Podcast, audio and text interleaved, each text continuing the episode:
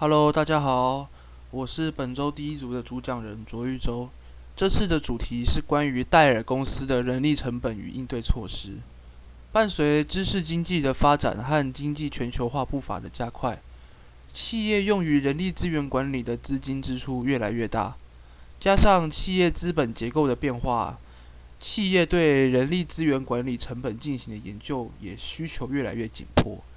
因此，人力资源管理成本的研究对企业在低成本的状态下保持健康发展、提高核心竞争力，都是具有十分重要的理论意义和实践意义的。戴尔公司是一间充满传奇的公司，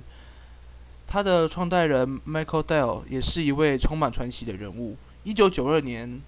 他凭借着他的戴尔公司，成为了财富五百强企业中最年轻的 CEO。随着时间的推进呢，电脑行业失去了往日欣欣向荣的景象。为了配合低成本领先战略，所有部门都知道应该做点什么，人力资人力资源部门也不例外。和其他公司一样，戴尔公司为了压缩人力成本，第一个举动便是裁员。二零零一年的上半部。公司决定要裁掉四千名工人，但辞退雇员呢是一件非常麻烦的事情，涉及到诸多细节。这几乎是每个人力资源成本都感到每个人力资源部门呢都会感到头疼的事情。戴尔公司人力资源部门专门制定了一套确定哪些人应该离开公司的制度，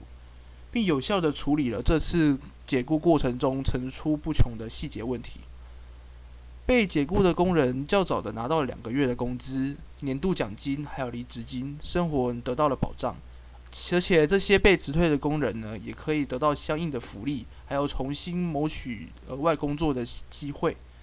通过妥善的安排，戴尔公司顺利的精简人员，节约了一大笔人力成本。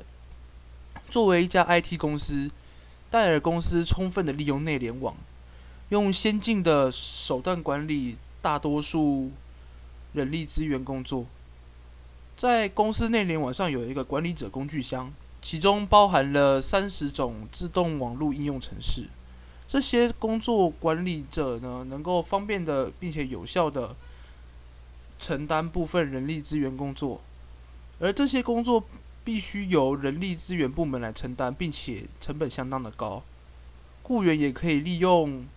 内联网来查询人力资源资讯，管理自己的就职计划，监控各项的明细。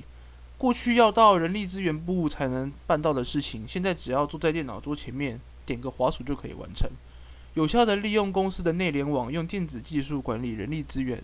简化了人力资源部门大量繁琐的工作，也大大降低了管理的成本。传体的传统的人力资源管理部门，根据工作的内容，主要划分为招聘。培训、薪资、考核等等，每块呢都有相应的人员来负责。不但要处理具体的工作，还要根据公司的政策来做出相应的决策。戴尔公司摒弃了旧的组织结构，将人力资源管理部门划分成人力资源运营部、运运营部门，还有人力资源管理部门。人力资源运营部门主要负责福利、薪资、劳资等具体工作，主要与直接和雇员做接触，很少和其他部门的负责人打交道。这些工作虽然繁多琐碎，但属于日常事务性的工作，可以透过城市制度，还有一些公司政策来完成。戴尔是通过其中的呼叫中心来协调这类人力资源管理职能。人力资源管理部门呢，主要就是负责招聘、培训等工作。从事这些工作的专业人员呢，要向事务部的副总裁，还有人力资源的副总裁汇报。并且要以顾问的身份参加事务部的会议，为事务部制定专门的人力资源战略，从人力资源角度来帮助事业部实施他们的政策。这种划分方式可以让人力资源的运营部门有效的处理大量的日常事务，又又可以让人力资源管理部门为事业部提供有效的专业资源。重新划分工作，不但效率得到了提升。